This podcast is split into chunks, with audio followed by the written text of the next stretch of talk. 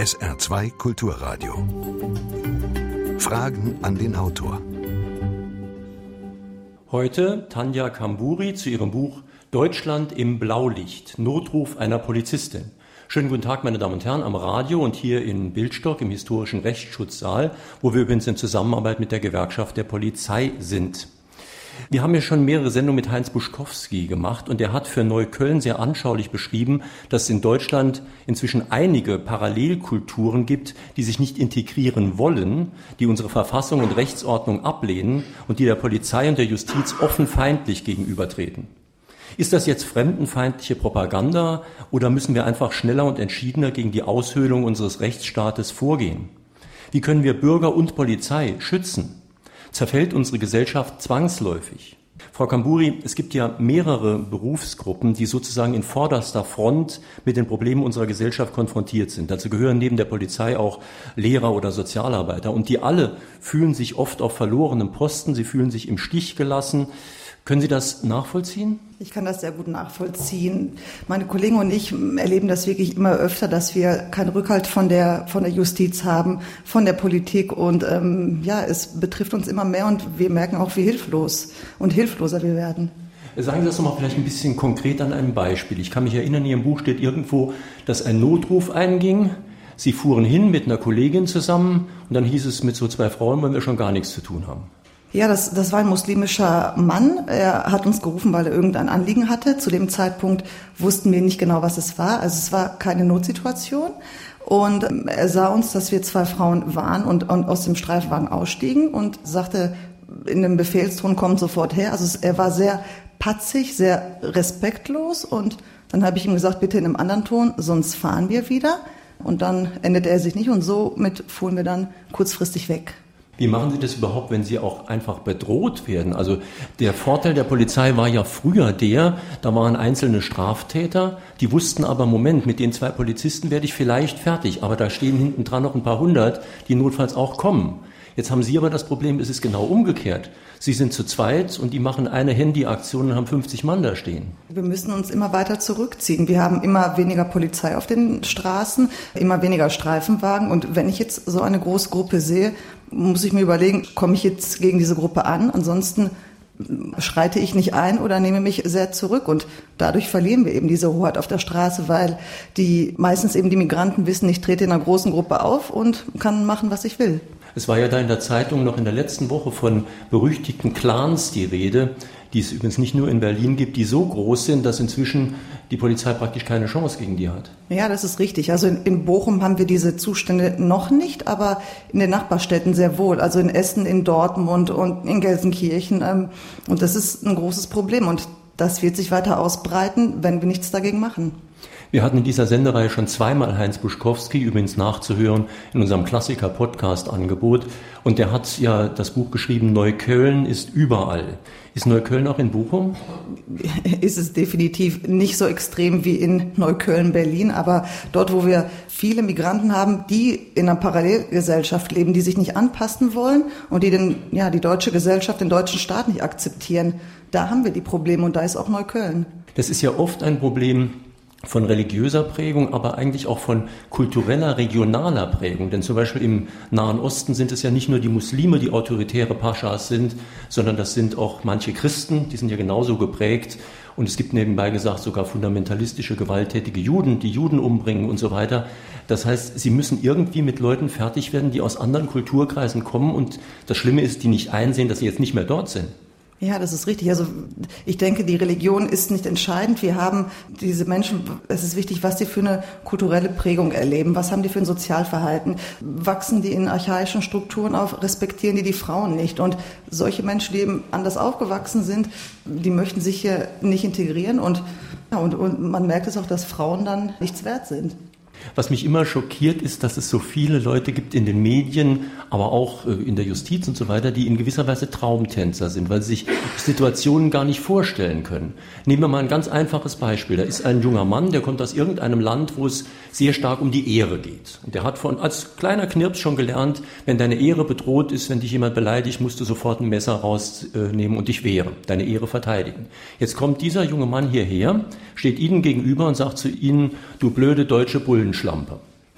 Nach seinem eigenen Kodex müssten Sie ihm jetzt sofort eine reinhauen, denn sonst wird er sagen, sie hat ja jetzt bestätigt, dass er eine blöde Schlampe ist, sie hat sich ja nicht gewehrt.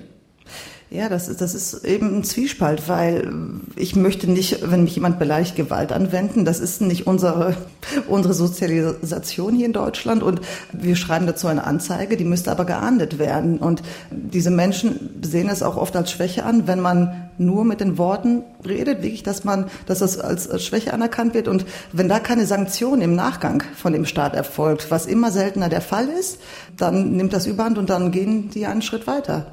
Nun ist ja Beleidigung einfach strafbar, auch bei Polizeibeamten. Nur das Strafbare muss man dann auch durchsetzen. Das heißt eigentlich, wenn mich jemand beleidigt, müsste ich ihn anzeigen, seine Personalien aufnehmen, ihn vielleicht sogar abführen. Abführen ist schwierig. Ähm, wegen einer Beleidigung dürfen wir keine Person in Gewahrsam nehmen.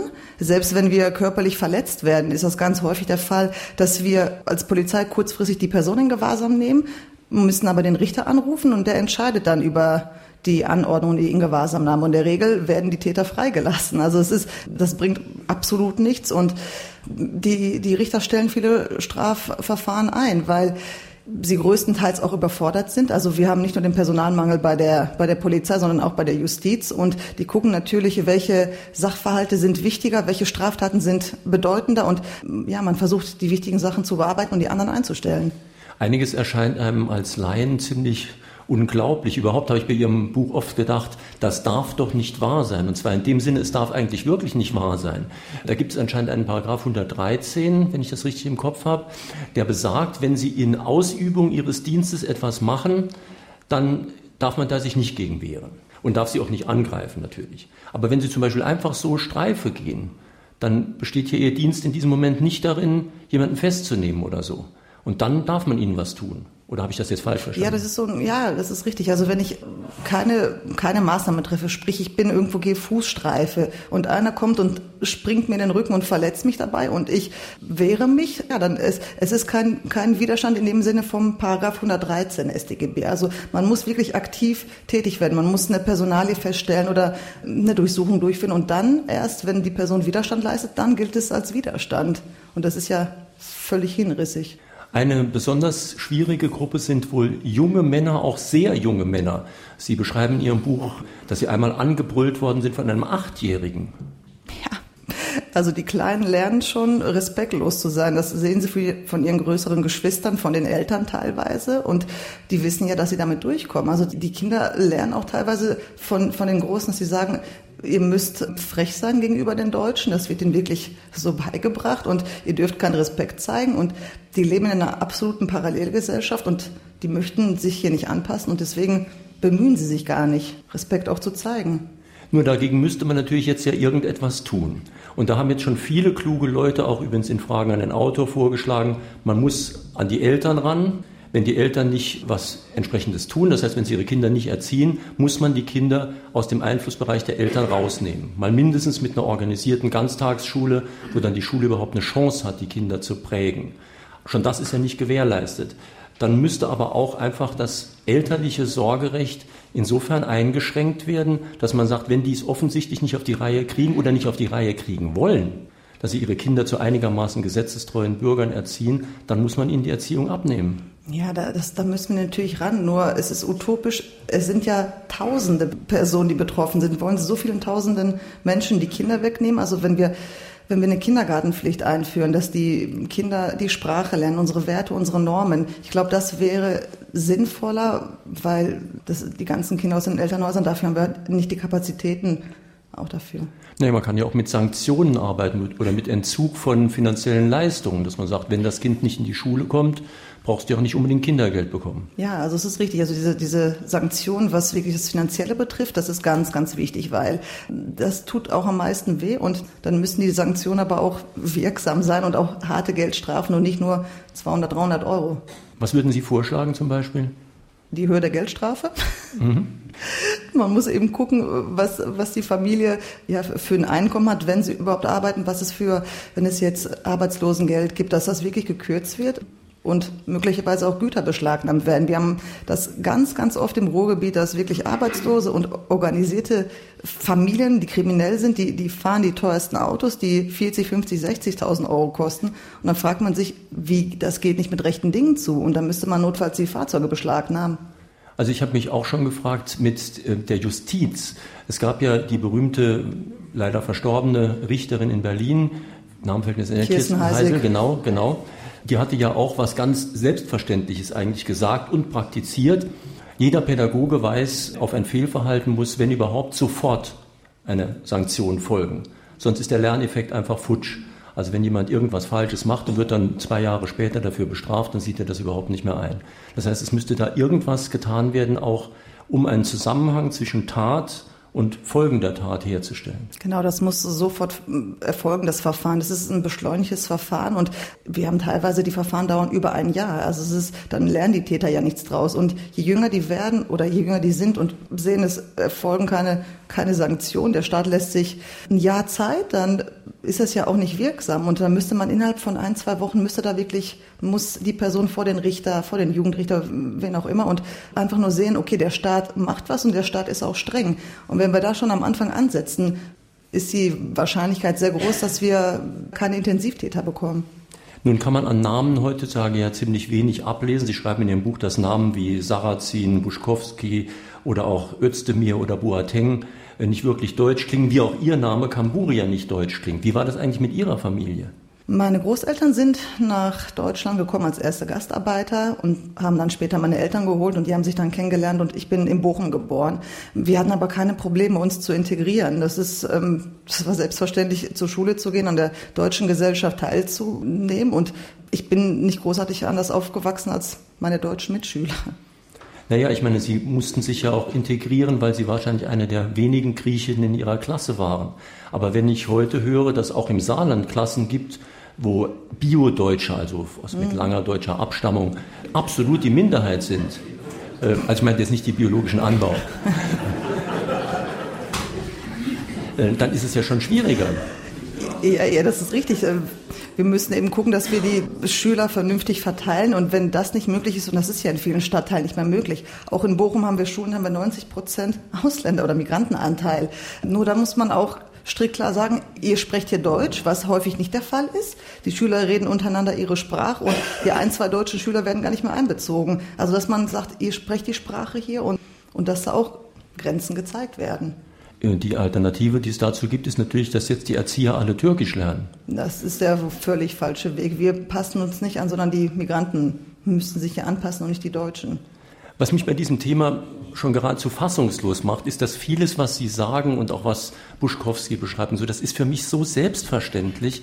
Also, wie, dass es hier Gesetze gibt und dass diese Gesetze einzuhalten sind und dass die Gesetze für alle Menschen gelten. Also, das ist Darüber kann man eigentlich nicht diskutieren. Und man kann auch politisch nicht darüber diskutieren. Also ich wüsste beim besten Willen nicht, warum jetzt irgendeine Partei von der CDU bis zu den Linken da etwas gegen haben könnte. Und trotzdem passiert nichts. Es ist ja nicht nur die Überforderung, ähm, dass wir ganz viele Sachverhalte haben, ganz viele Anzeigen, sondern auch viele Menschen wissen nicht, was da draußen vor sich geht. Nicht nur Richter oder, oder auch Politiker, die sind ja, die sind ja in der Regel in einem guten Elternhaus aufgewachsen und erleben nicht das, was, was Polizisten erleben.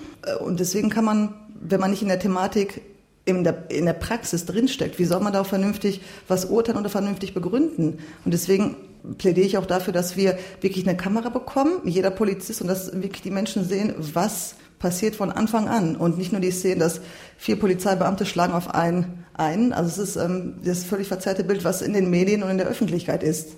Müsste man vielleicht Praktikaplätze einrichten, also für Politiker, für Juristen und so weiter, die ein Polizeipraktikum von vier Wochen machen, mal einfach mit Streife gehen.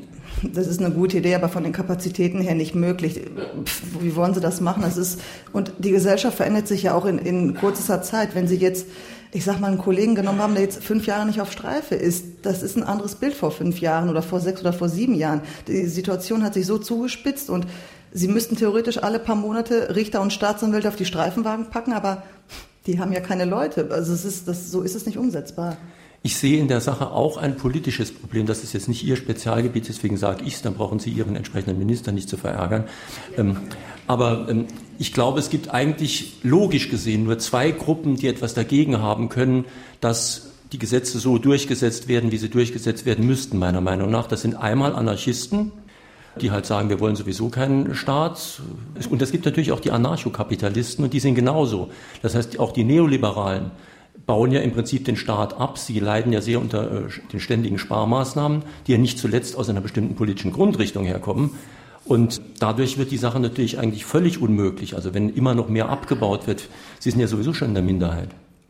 Ja, das ist so. Wir sind, wir sind immer weniger und die Sicherheit kann in vielen Bereichen nicht mehr gewährleistet werden, wenn wir nur wenige Streifenwagen haben und am Tag zig Straftaten und es dauert auch wirklich teilweise auch bis zu einer Stunde, bis wir irgendwo sind und dann sind die Täter schon längst weg und die Bürger regen sich auf, aber ich kann es nicht ändern. Ich muss nach Priorität die Einsätze abarbeiten und ähm, deswegen ist es auch, haben die Leute immer mehr Angst und fühlen sich nicht mehr sicher.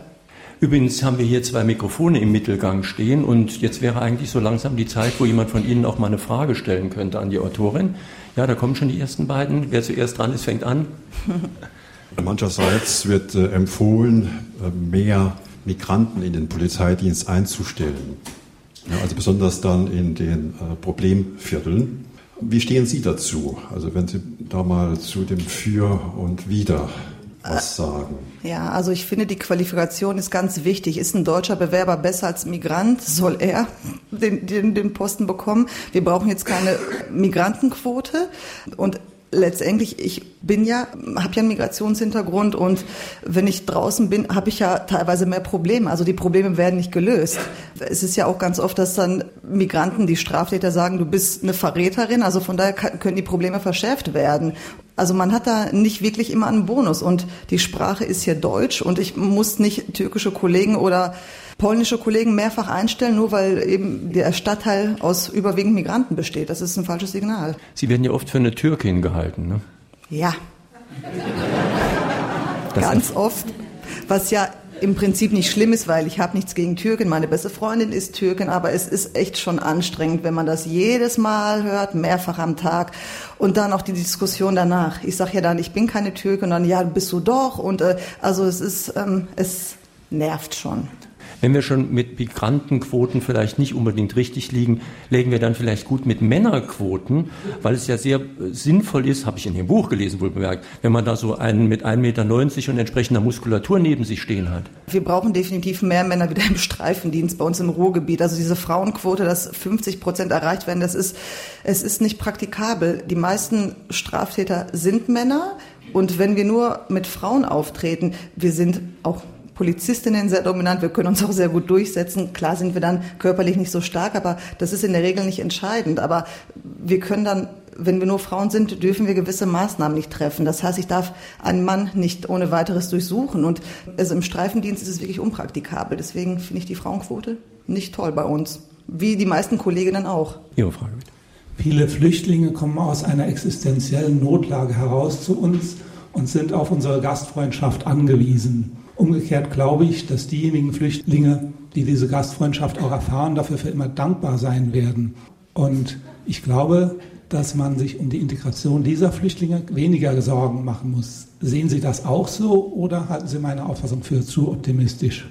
Also Menschen, die wirklich unsere Hilfe brauchen, die sind auch gerne willkommen. Und wenn sie sich auch hier an die Regeln, an die Normen halten, ist es ja auch, und sich auch integrieren wollen. Sehen Sie das bei meinen Großeltern, die konnten die Sprache nicht und haben kaum Unterstützung vom Staat erfahren und haben sich auch gut integriert. Da gab es auch keine Probleme. Und das mit den Flüchtlingen haben wir nicht die, die Probleme auch in Zukunft. Aber die, die ich jetzt erlebt habe, die hier ein paar Tage da sind und den Staat absolut missachten und Straftaten begehen, die müssen wir auch notfalls also sanktionieren. Und, und wenn wir das nicht in den Griff bekommen, dass wir die also es sei denn jetzt sanktionieren oder nicht integrieren, wenn wir die gleichen Probleme mit den Migranten haben, die hier jahrzehntelang wohnen. Das Problem ist ja wahrscheinlich auch die Verteilung in diesem Zusammenhang. Denn wenn es irgendwo schon eine große Gemeinschaft gibt von, weiß der Teufel, Kurden, Türken, was auch immer, und da kommen jetzt noch 100 dazu, dann ist die Wahrscheinlichkeit, dass sie sich hier integrieren, sehr gering. Während wenn Sie diese selben 100 Leute irgendwo hinschicken, wo sie dann wirklich unter Deutschsprechenden sind, dann werden sie die Sprache schon irgendwann lernen. Ja, das sehe ich, das sehe ich genauso. Es ist ja auch in Herten beispielsweise, da sind auch viele griechische Migranten und wenn die unter sich sind, ja, die sprechen nicht so gut Deutsch und man sucht sich ja dann den einfacheren Weg. Genauso mit türkischen oder anderen Migranten. Und es ist schon sinnvoll, dass man kleine Flüchtlingsheime hat und die bundesweit verteilt, anstatt jetzt Tausende von Massen in diesen Unterkünften zu stecken. Ihre Frage bitte. Gut, dann kann ich ja gleich anschließen was, äh, an das, was der Herr vor mir erzählt hat, die hilfebedürftigen Flüchtlinge. Und zwar, wir sehen ja immer alles nur aus der Situation jetzt hier in Deutschland.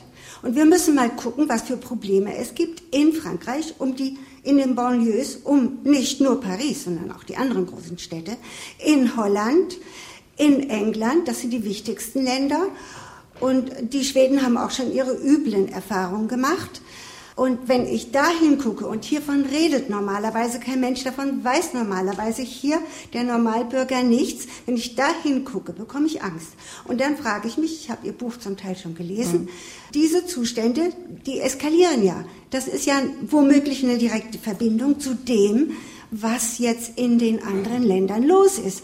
Und auch das Verhalten von der Polizei und der Justiz angeht, das haben wir in den anderen Ländern. Da gibt es den Rotherham-Fall mit den 1400 gemeldeten gemeldeten, nur gemeldeten Vergewaltigungen, was sich über zehn Jahre hinzog, wo die Polizei und die Justiz nicht als rassistisch gesehen werden wollte und fremdenfeindlich und einfach nicht das abgewehrt haben. Und hier hat ja auch schon die Polizei Angst und die Justiz.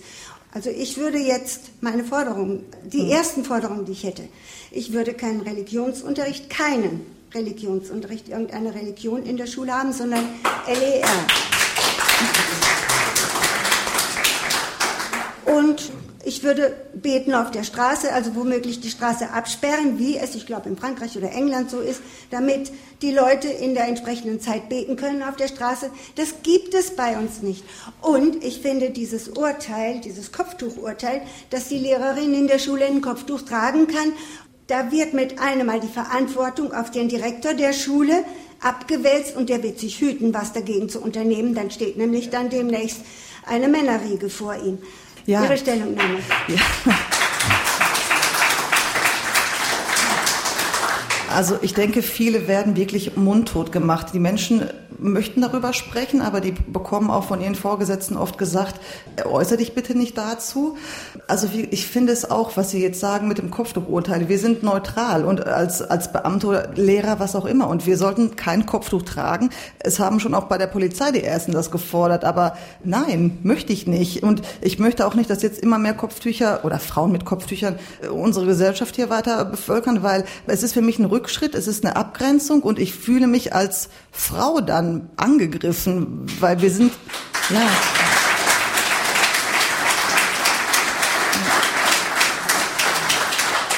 wir haben diese Gleichberechtigung, dafür mussten wirklich Frauen jahrzehntelang kämpfen und dieser Rückschritt äh, gefällt mir auch in vielen Punkten nicht.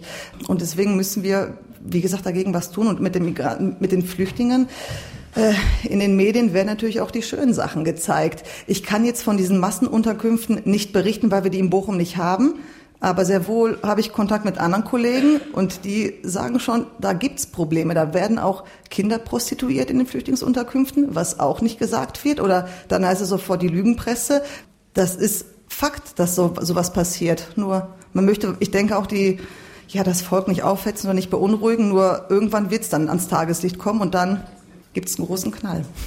Die Frage ist ja oft auch, wie man eine vernünftige Vorbeugung machen will, wenn man schon die Daten nicht wirklich richtig erhebt. Um, ich muss ja zum Beispiel einfach wissen, wenn also zum Beispiel 100 Prozent aller äh, Gewalttaten von Männern verübt würden, was nicht der Fall ist. Aber angenommen, es wäre so, dann wüsste ich, ich muss mich um die Männer kümmern, dass die nicht laufend jemanden Gewalt antun. Aber wenn ich gar nicht sagen darf, ist das ein Mann oder eine Frau oder vielleicht Transgender oder ähm, kommt er irgendwo her? Das ist ja von den Namen her sagt es ja auch nichts. Herr Sarrazin persönlich klingt wirklich libanesisch. Das heißt, der Name sagt nichts, aber wenn ich eine Prophylaxe, eine Vorbeugung machen will, muss ich ja auch irgendwie mal erfassen, wer macht denn hier eigentlich was? Wo sind die Drogenschmuggler? Wo sind die äh, Menschenhändler zum Beispiel? Ja, genau, das ist der, was für uns jetzt bei der Polizei oder bei der Justiz wichtig ist. Der Migrationshintergrund wird nicht erfasst. So werden die Statistiken gefälscht. Das heißt, wir haben nur 20, 30 Prozent Probleme mit Migranten. Das stimmt nicht.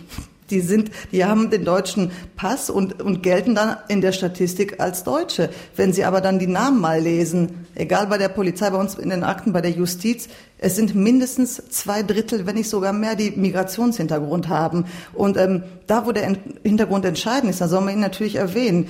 Beispielsweise Ehrenmorde gibt es unter Deutschen so gut wie gar nicht. Nur wenn wirklich, wenn es zu so einer Tat kommt, dann muss man ja auch hinterfragen, warum ist das passiert? Und für die Ursachenforschung, für, ja, für das Motiv ist es eben entscheidend, den Migrationshintergrund zu erwähnen. Und dadurch können wir auch viel präventiv dann später tätig werden. Sie schreiben in Ihrem Buch über die Sorgen und Nöte von Polizistinnen und Polizisten. Nun hat man, wenn man im politischen Bereich tätig ist, auch Rückmeldungen aus den Verwaltungen öffentlicher Bereiche, beispielsweise von Jugendämtern und Sozialämtern. Und ich habe die Erfahrung gemacht, wenn man dort hauptsächlich auch mit Frauen redet, die erzählen einem die haarsträubendsten Dinge, aber immer mit dem Nachsatz, aber um Gottes Willen möchte nicht genannt werden, nichts weitermachen, nichts weiter sagen. Haben Sie äh, aufgrund Ihres Buches da Rückmeldungen? Ich meine, Sie stehen ja auch auf der Bestsellerliste des Spiegels erfreulicherweise. Haben Sie auch aus anderen Ämtern, also außerhalb der Polizei, Rückmeldungen? Ja, ja, habe ich. Ich habe um die 300 bis jetzt Leserbriefe und Mails bekommen und aus verschiedenen Bereichen auch Lehrer, Justiz, Kindergärtnerinnen, die, die schreiben mir wirklich und sagen, ich erlebe es wirklich von den Jüngsten, dass sie so respektlos sind und wir dürfen nicht darüber reden. Also es kommt dann wieder von, von der Leitung, nee, lasst es, das ist deren Kultur, wir müssen das akzeptieren und respektieren. Also das ist, es sind viele, viele betroffen und viele möchten darüber sprechen, dürfen es aber nicht, weil sie dann Angst um ihren Job haben. Genauso wie vom Ausländeramt. Die würden gerne viel mehr publik machen, dürfen es aber nicht. Aber das ist ja genau dieser kulturelle Relativismus, über den wir in dieser Sendung schon öfters gesprochen haben. Es kann ja einfach nicht sein, dass man sagt, der kommt halt aus so einer Kultur, der macht das halt. Wir haben nun mal hier bestimmte Gesetze und es gibt ja auch Staaten, in denen andere Kulturen gelten, kann man auch da hingehen notfalls. Und wenn ich zum Beispiel jetzt nach Frankreich fahre, was ich des Öfteren tue, käme ich gar nicht auf die Idee zu sagen, ich bin aber Saarländer, folglich mache ich hier, was im Saarland üblich ist und nicht, was, sagen wir mal, in Toulouse üblich ist. Genau, also die, die Gesetze und Regeln, die gelten für jeden, egal ob das ein Deutscher oder ein Ausländer oder ein Flüchtling ist, die gelten hier für jeden und da müssen wir eine Linie fahren. Und wenn wir dann anfangen, ja, der Mann hat ja gefastet, war nicht Herr seiner Sinne und dann wird er mal milder bestraft, nee, ist nicht. Sie haben einen Bereich eben nicht erwähnt bei den Ämtern, nach denen gefragt wurde, nämlich zum Beispiel das Krankenhaus. Oh, es ja. ist ja sehr schön, wenn eine Familie zusammenhält. Aber wenn dann jemand krank ist und dann kommen 50 Verwandte, belagern die Krankenstation und die medizinische Versorgung ist geradezu bedroht, das passiert ja auch. Ja, das haben wir ganz, ganz häufig. Auch bei uns in den Krankenhäusern kommen türkische Familien, Libanesen, Rumänen, Bulgaren und das ist denen vollkommen egal. Die sind da mit 20, 30, 40 Leuten, stören die Patienten. Ähm, das Krankenhauspersonal kann nichts machen. Die rufen dann die Polizei. Wir haben aber ein, zwei Streifenwagen vor Ort, sind dann vier gegen wieder 30, 40 und das ist ein Riesentumult und ähm, das haben wir regelmäßig und, und das ja, lernen die Menschen auch nicht und akzeptieren nicht. Man sagt dann, wir stehen unserem Angehörigen bei, aber das ist nicht der Fall. Man möchte einfach nur wieder präsent sein und Macht demonstrieren, auch dort. Äh, Ihre Frage bitte. Zwei Fragen.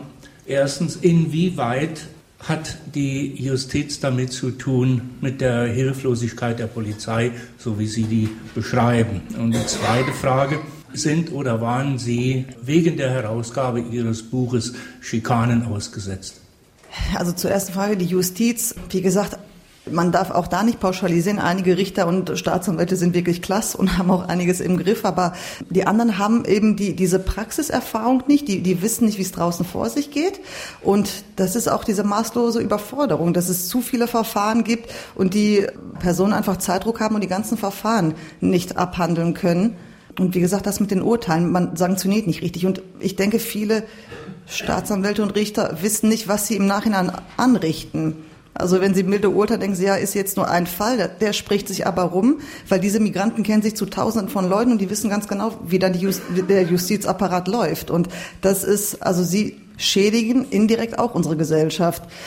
Also ich muss sagen, ich sag mal zu 98, 99 Prozent waren wirklich die Reaktionen auf meinen damaligen Leserbrief und auf mein Buch sehr, sehr positiv. Also ich wurde äh, im Internet ja wenig angefeindet. Natürlich nur, wenn es anonym war, dann natürlich schon. Aber alles, was was ich an Briefen und Mails bekommen habe, wäre sehr positiv. Man, ich wurde sehr ermuntert und ähm, ermutigt auch. Und das war schön, weil ich ich merke einfach, dass es viele Menschen bundesweit belastet und dass auch jetzt immer mehr die Probleme erkennen. Nun ja, Sie haben ja auch ein großes Glück, dass Ihre Familie aus Griechenland und zum Teil sogar Bulgarien kommt. Und zweitens, dass Sie eine Frau sind. Also ich möchte nicht als Herr Müller aus Bildstock dasselbe Buch geschrieben haben.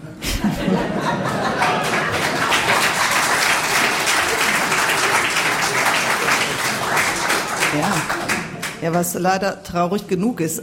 Also ich hätte mich so geäußert, wenn ich eine Deutsche wäre oder wenn ich auch ein Mann gewesen wäre, weil ich sage gerne meine Meinung und äh, lass mir da auch nichts verbieten. Aber ich denke schon, dass es jetzt von Vorteil ist, weil die Gesellschaft, die ist dazu nicht wirklich bereit und will sofort auch stigmatisieren, pauschalisieren und auch die Menschen angreifen, die ihre Meinung vertreten. Übrigens, mir, mir wurde auch unterstellt, dass ich eventuell rechte Züge habe. Und äh, also bei mir probiert man es auch, jedoch ohne Erfolg. Sie bitte. Also zur Integration habe ich ein Problem, weil bei uns in der Gemeinde, mein Mann und ich, wir betreuen ja eine syrische Familie. Und unsere Gemeinde, die ist, wirklich nur daran interessiert. Die machen äh, Schwimmunterricht nur für Flüchtlinge, die machen Ausflüge nur für Flüchtlinge. Alles Flüchtlinge, Feste für Flüchtlinge. Also da sind nie Deutsche drunter. Und sobald ich was sage, dann, du wirst ja politisch. Das regt mich total auf.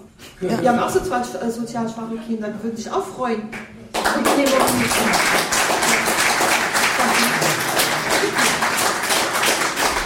Also der Staat setzt da schon die falschen Maßstäbe, den falschen Grundstein. Wenn die schon von Anfang an sagen, okay, wir trennen euch jetzt nach Religion, nur Frauen gehen schwimmen, das ist ja, was sollen denn die Migranten oder die Flüchtlinge machen? Wenn die so lernen, dann denken die, dann ist es ja richtig so. Und ähm, da muss sich, glaube ich, der deutsche Staat dann drum kümmern und. Wobei das natürlich auch absurd ist, denn gerade unter dem Gesichtspunkt der Integration müsste man ja erst recht dafür sorgen, dass die Flüchtlinge zusammen mit bedürftigen Deutschen das machen, denn dann würde vielleicht eine Vermischung und ein Austausch überhaupt stattfinden. Genau, ja.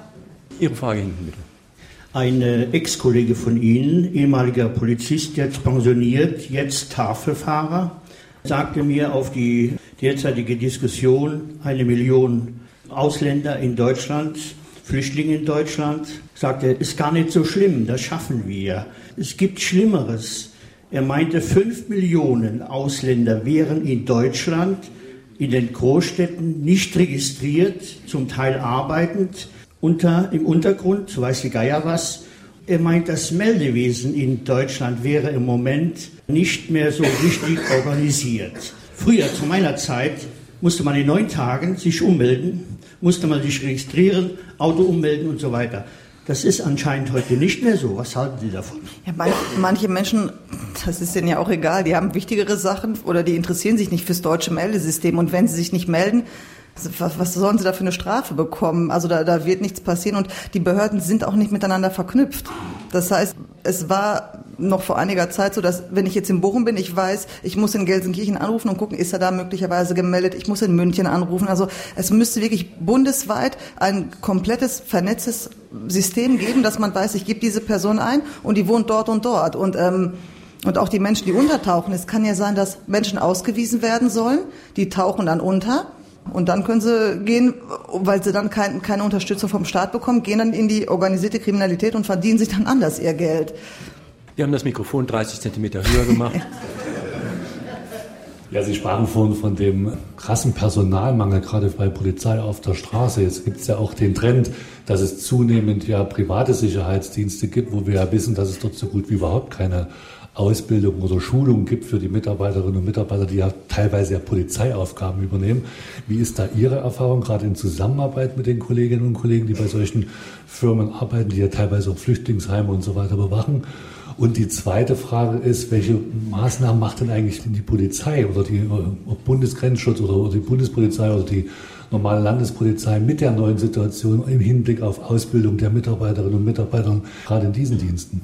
Ja, also mit den Sicherheits ich sag's mal, Kräften von den haben wir so gut wie keinen Kontakt. Also es ist die Flüchtlingsunterkünfte, die werden von unseren, wir haben da keine großen Sicherheitskräfte und es gibt Sicherheitsdienste, die Gebäude bewachen, unterstützen, schützen, aber die sind schlecht ausgebildet. Also die Polizei wird ja nicht umsonst drei Jahre gut ausgebildet und wenn die hoheitliche Aufgaben übernehmen müssen, ist es ein Problem.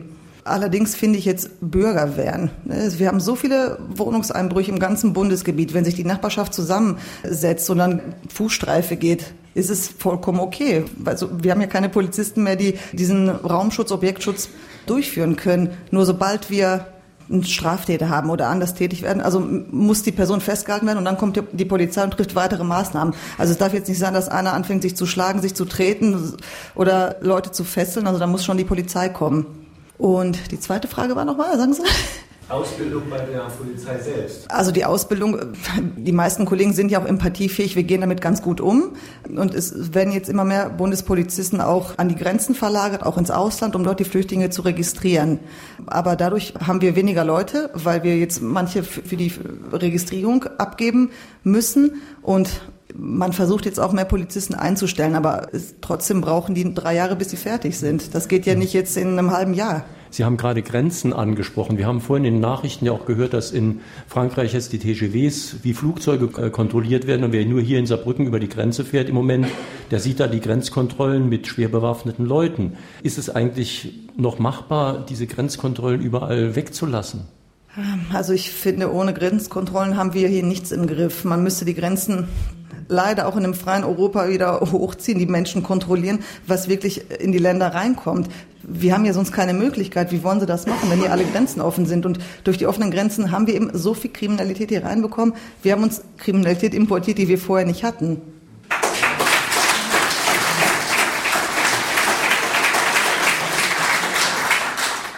Andere Frage, Neukölln, Kreuzberg oder hier im Saarland, Völklingen sind ja Gebiete, die nicht erst seit gestern einen hohen Anteil an Personen mit Migrationshintergrund haben.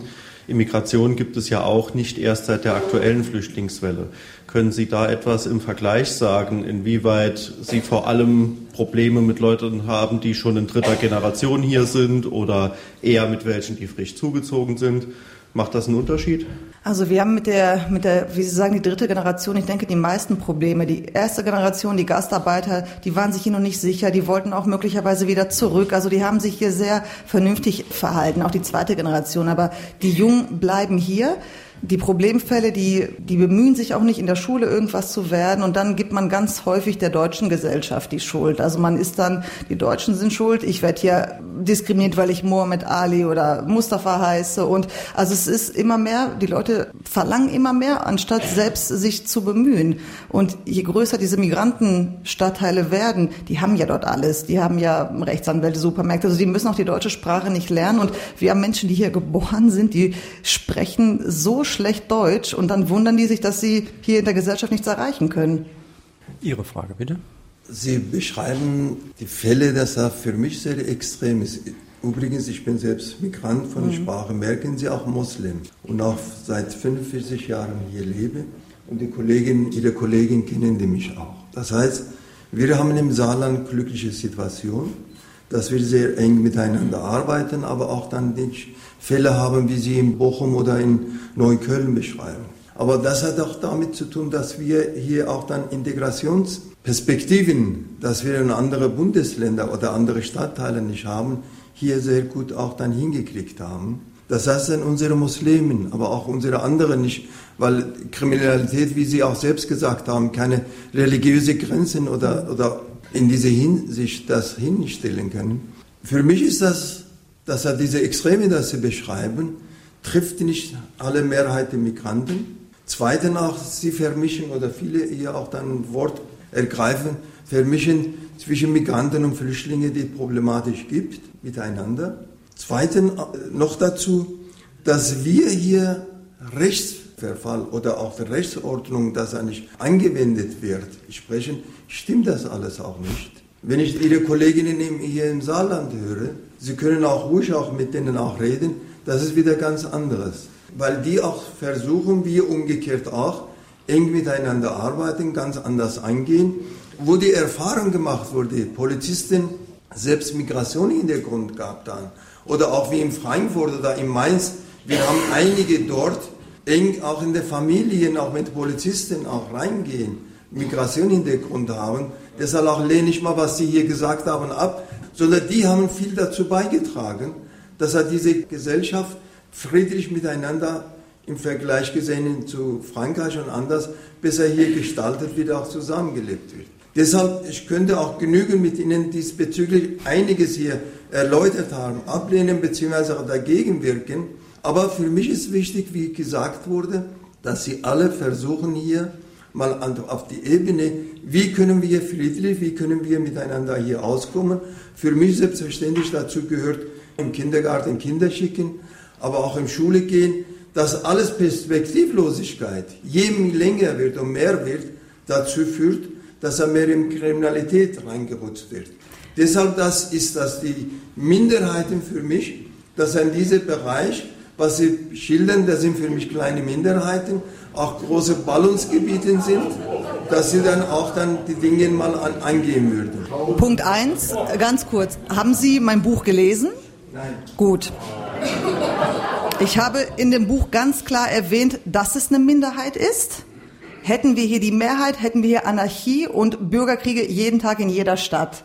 Deswegen ist es die Minderheit, aber diese Minderheit bereitet uns die meisten Probleme. Und diese Minderheit wird sich die nächsten Jahre so sehr ausbreiten, dass auch Sie hier im Saarland betroffen sein werden, im Ruhrgebiet. Und Sie, Sie sind nicht im Polizeidienst. Und wir sehen eben die Sachen, die schlimmsten Sachen, die sich immer weiter ausbreiten. Und das wird bundesweit passieren.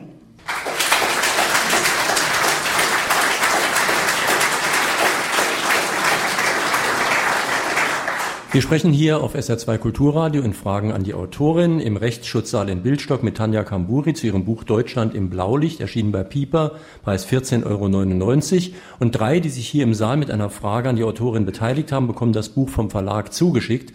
Heute sind das, hoffentlich spreche ich es richtig aus, Putzu Giuseppina aus Quierschied, Siegfried Hoffmann aus St. Wendel und Wolfgang Nikolai aus Kleinblittersdorf. Und jetzt noch Ihre Frage bitte. Ja, Sie sprechen in Ihrem Buch und Sie haben auch heute Morgen eingangs gesprochen von dem mangelnden Rückhalt der Politik und der Justiz.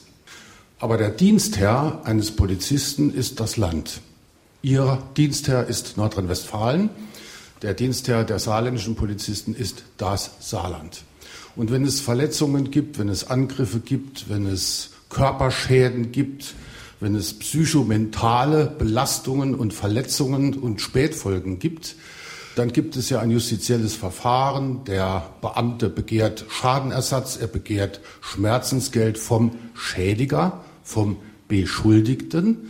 Da gibt es zwar ein anhängendes Zivilverfahren möglicherweise, aber der Beamte braucht auch Rechtsschutz.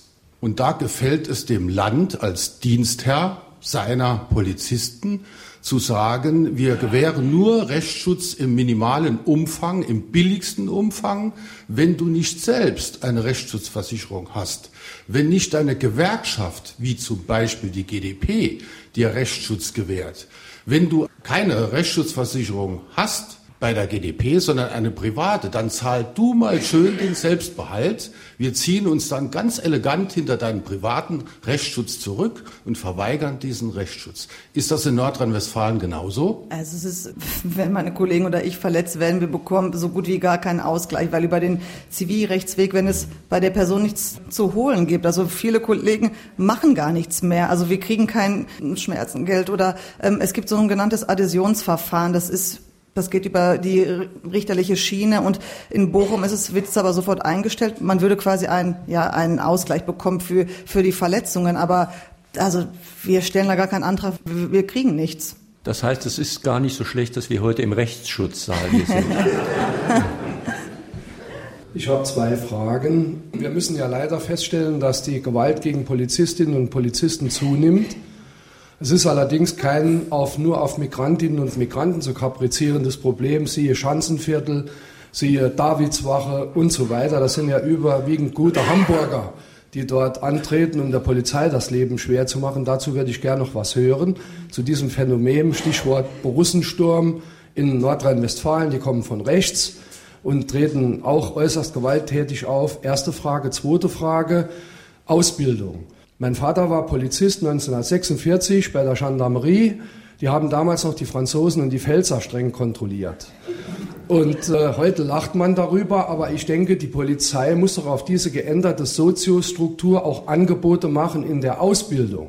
Also diese Angebote für die Ausbildung, die Menschen, also die Kollegen, die haben ja eine gewisse soziale Kompetenz. Sie können mit den Bürgern vernünftig umgehen und also wir unterscheiden jetzt nicht, ist es ein Deutscher, ist es ein Migrant, wir gehen mit den Leuten vernünftig um. Also es ist so, man sagt immer, wir müssen mehr geschult werden. Also finde ich nicht, wir sind schon menschlich so weit und gut, dass, dass es eben kein Problem ist. Und der erste Punkt, ich habe schon wieder, sagen Sie kurz. Da ging es um Gewalt, und zwar Gewalt von anderen Gruppen, wie zum Beispiel Borussensturm, Ja, genau, ja. Fußball-Hooligans und so weiter. Also natürlich haben wir auch mit vielen Deutschen Probleme. Das ist, ich wurde von so vielen Deutschen schon mehrfach verletzt. Ich sage ja nicht nur, nur die Migranten begehen Gewalt und die Deutschen sind nicht so. Aber im Ruhrgebiet ist es einfach diese Gruppenbildung, die kommt überwiegend nur von Migranten. Wir haben das wenn wir es mit Hooligans zu tun haben, die gerade von einem Fußballspiel nach Hause kommen und die Polizei sehen, klar bilden sich dann diese Grüppchen. Aber wir haben jetzt nicht irgendwie ich verfolge jetzt einen Deutschen, weil er einen offenen Haftbefehl hat und, den, und wenn ich den dann habe, mischen sich keine anderen Deutschen ein. Im Ruhrgebiet ist es so, die sehen, ach, da ist ein Migrant, das ist wahrscheinlich ein Türke, ein Libanese, was auch immer. Und es kommen Unbeteiligte und mischen sich ein, schlagen die Kollegen und die Kollegen können nichts mehr machen. Und diese Gruppenbildung geht primär von den muslimischen jungen Männern aus, aus oder aus muslimisch geprägten Ländern. Das ist einfach so.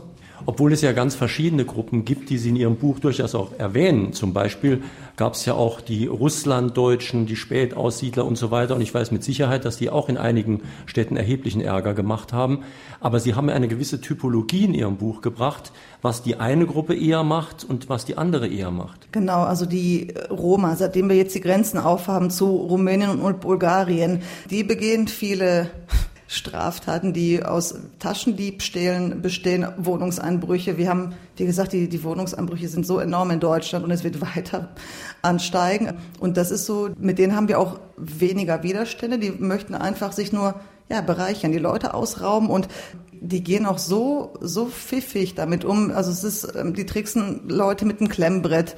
Trick nennt sich der. Die halten ein Klemmbrett davor und, und rauben dann oder entwenden dann irgendwelche Wertgegenstände. Und das ist schon also man, das wird auch das leichtsinnige Verhalten auch von älteren Menschen wird ausgenutzt und die kennen da nichts. Also es ist und wenn man dann die älteren Menschen sieht, die wirklich Erbstücke haben und das ist also dieser dieser sentimentale Verlust ist viel viel stärker, als wenn man jetzt irgendwie Geld entwendet hat und auch wenn Sie die im Streifendienst antreffen, festnehmen, werden die freigelassen. Die erfahren keine Sanktionen. Das sind Ausländer, ja, die haben jetzt kein Bargeld zufälligerweise bei sich und diese Menschen werden nicht in die, in die JVA verbracht, die können gehen und machen am gleichen oder am nächsten Tag weiter. Warum gibt es denn eigentlich mit einigen Gruppen keinen Ärger? Zum Beispiel in Düsseldorf gibt es äh, ja sehr, sehr viele Japaner. Die sind exotisch, wie es exotischer nicht geht.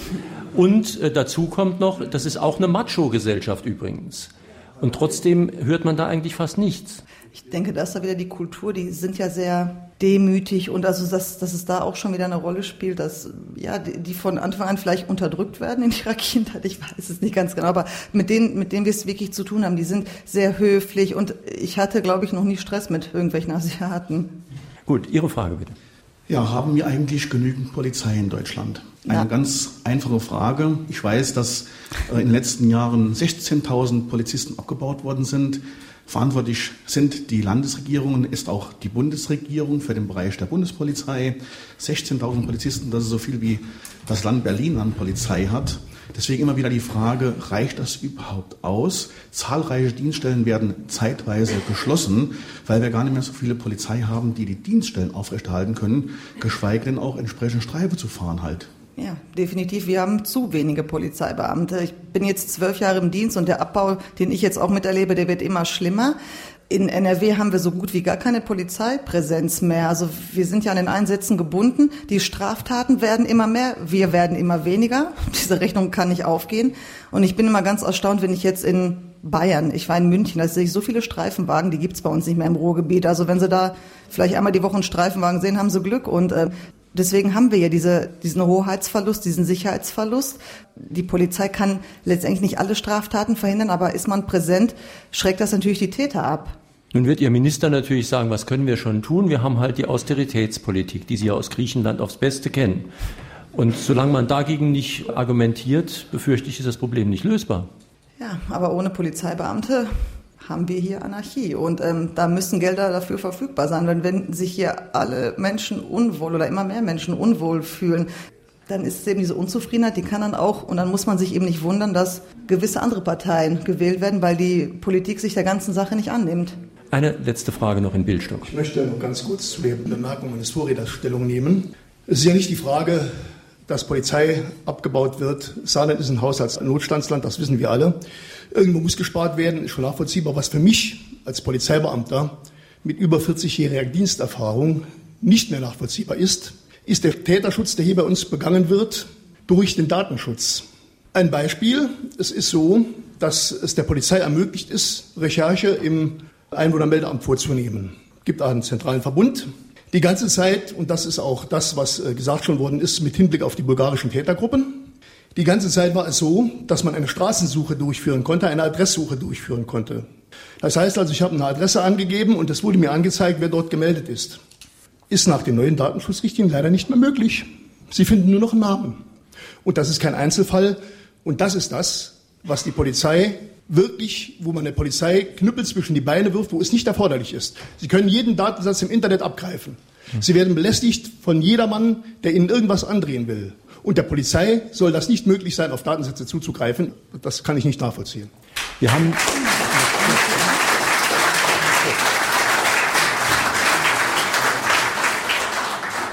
Vielleicht noch ein kleines Schlusswort. Was wünschen Sie sich am dringendsten, was sich verbessern müsste? Dass wir die Probleme klar benennen, die uns wirklich als ganze Gesellschaft, nicht nur als Polizei, belasten und dass wir ja, die Probleme angehen und eine, eine bessere Situation für die Zukunft haben, damit wir alle hier in Frieden leben können.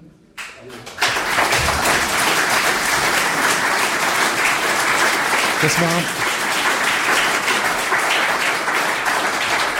Das war in Fragen an die Autorin auf SR2 Kulturradio. Heute Morgen Tanja Kamburi zu ihrem Buch Deutschland im Blaulicht, Notruf einer Polizistin, bei Piper erschienen, Preis 14,99. Die Sendung, die Sie gerade gehört oder sogar miterlebt haben, finden Sie morgen als Podcast im Internet, können sich dann runterladen, speichern, vielleicht auch weiter empfehlen. Wenn wir schon bei Podcasts sind, in unserem Klassiker-Podcast-Angebot empfehle ich Ihnen die zwei Sendungen mit Heinz Buschkowski, Neukölln ist überall und die andere Gesellschaft, die eine von 2012, die andere von 2014, können sich auch nochmal bestimmt mit Gewinn anhören. Die Diskussion hat hoffentlich schon begonnen im Internet-Diskussionsforum unter www.sr2.de. Und nächsten Sonntag haben wir einen erfahrenen Grenzgänger zu Gast in unserer Sendung, Martin Graff oder Martin Graff, der lutherische Urknall, die Franzosen und die Deutschen. Das ist ein Mann, der sich wirklich hier im Grenzgebiet, vor allen Dingen im Elsass, sehr, sehr gut auskennt. Und eine seiner Hauptthesen ist, dass Deutschland davon profitiert hat, dass es eine Reformation gab, weil nämlich der Katholizismus in Frankreich zu autoritäreren Strukturen geführt habe. Das muss nicht stimmen, was er da sagt, denn äh, die Lehre Luthers hat ja nicht unbedingt die Demokratie immer gefördert, sondern manchmal auch den Geist des Kapitalismus, wie das Max Weber mal geschrieben hat. Aber genau darüber können wir nächste Woche diskutieren. So, ich bedanke mich, dass dieser Saal hier überfüllt worden ist mit Ihrer Hilfe. Ich bedanke mich bei Frau Kamburi, die aus dem Ruhrgebiet hergekommen ist und ich wünsche Ihnen noch einen schönen Sonntag.